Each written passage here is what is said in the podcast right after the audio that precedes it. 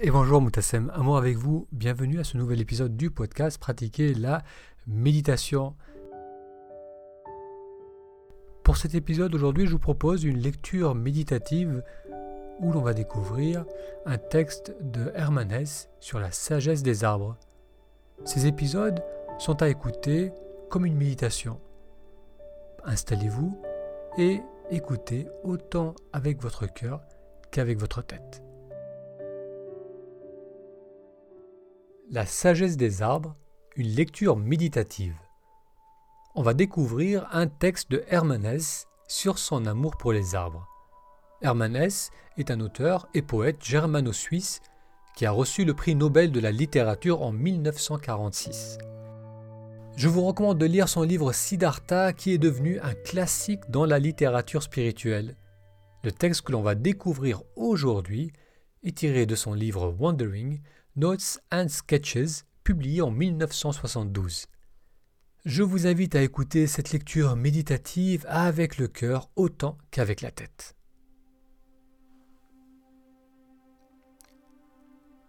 Pour moi, les arbres ont toujours été les plus touchants prédicateurs.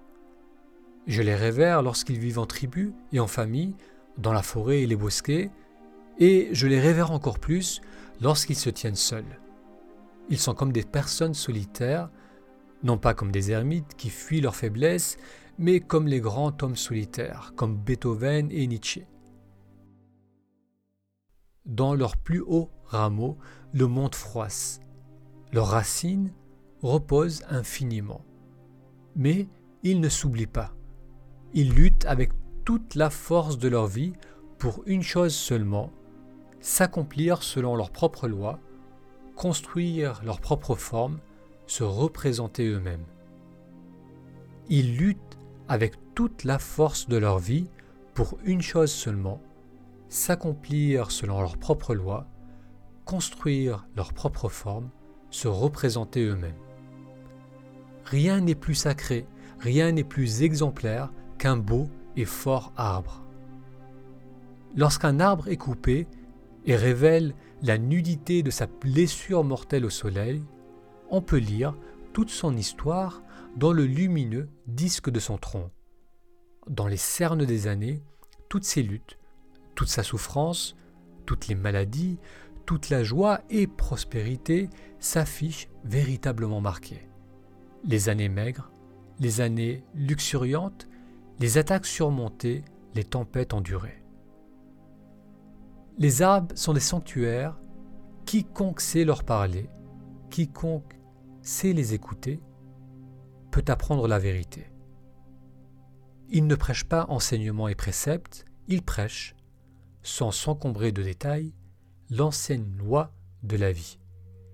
Ils ne prêchent pas enseignement et préceptes, ils prêchent, sans s'encombrer de détails, l'ancienne loi de la vie. Un arbre dit Un noyau est caché en moi, une étincelle, une pensée, je suis une vie de la vie éternelle.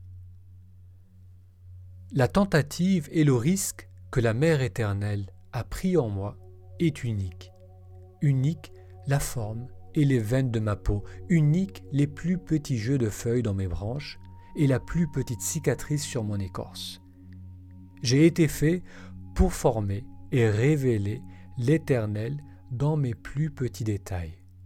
J'ai été fait pour former et révéler l'Éternel dans mes plus petits détails. Un arbre dit Ma force est la confiance. Je ne connais rien de mes pères, je ne connais rien des milliers d'enfants qui chaque année naissent de moi. Je vis le secret de ma graine jusqu'à la toute fin et je ne m'occupe de rien d'autre. J'ai confiance que Dieu est en moi, j'ai confiance que mon œuvre est sacrée.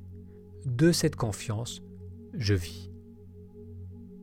Lorsque nous sommes accablés et nous ne pouvons plus supporter notre vie, alors un arbre a quelque chose à nous dire. Reste immobile, reste immobile. Regarde-moi. La vie n'est pas facile, elle est difficile. Dépasse tes peurs d'enfant, Ta maison ne se trouve ni là, ni là-bas. Ta maison est en toi. Ta maison est en toi. Quiconque apprend à écouter les arbres découvre qu'il ne veut rien d'autre qu'être ce qu'il est. Il trouve son refuge et il trouve sa joie. Quiconque apprend à écouter les arbres découvre qu'il ne veut rien d'autre qu'être ce qu'il est. Il trouve son refuge et il trouve sa joie. Merci d'avoir suivi cette lecture méditative sur la sagesse des arbres.